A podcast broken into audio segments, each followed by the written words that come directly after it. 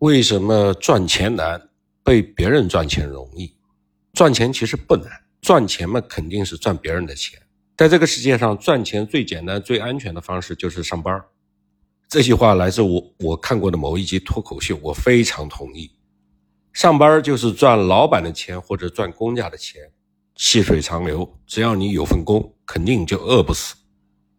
但缺点是赚到的钱数额有限，多数的人呢也就借此图个温饱。好一点的呢，能够奔小康混到中产。真正难的是赚到上班以外，而且数额不算小的钱。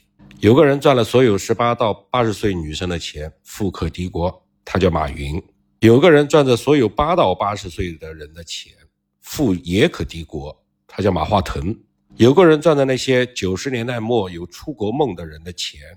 如今他正在卖货给那些准备把孩子送出国的父母，他叫俞敏洪。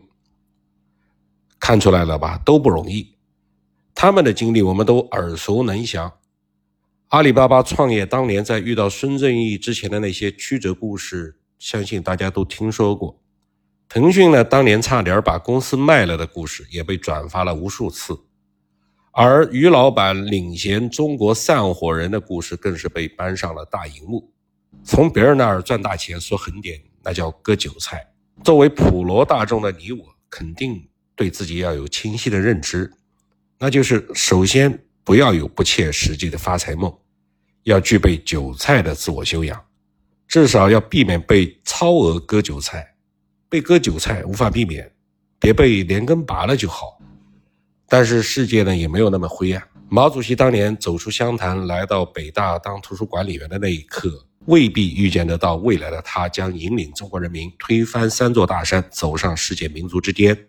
而无数出生在普通家庭的农民、工人、手工业者，在改革开放四十年的红利下面，勇立潮头，成就了一番事业。当然，就包括赚到了足够多的钱。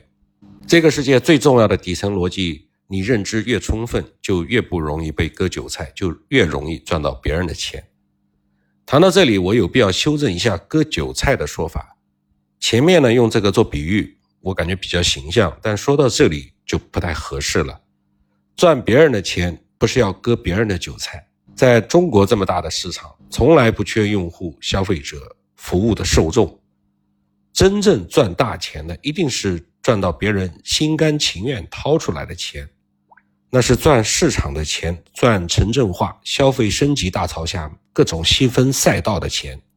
你要有清晰的认知、充分的准备、勤奋的努力，再加上一点点小小的机遇（括弧中国最不缺的就是机遇，你只是没遇到）。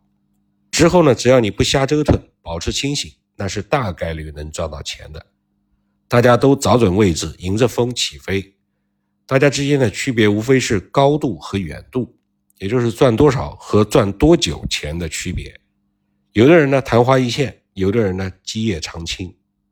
清晰的认知靠的是耐心的学习和积累，充分的准备靠的是持续对少数几个你专长的行业和市场的关注。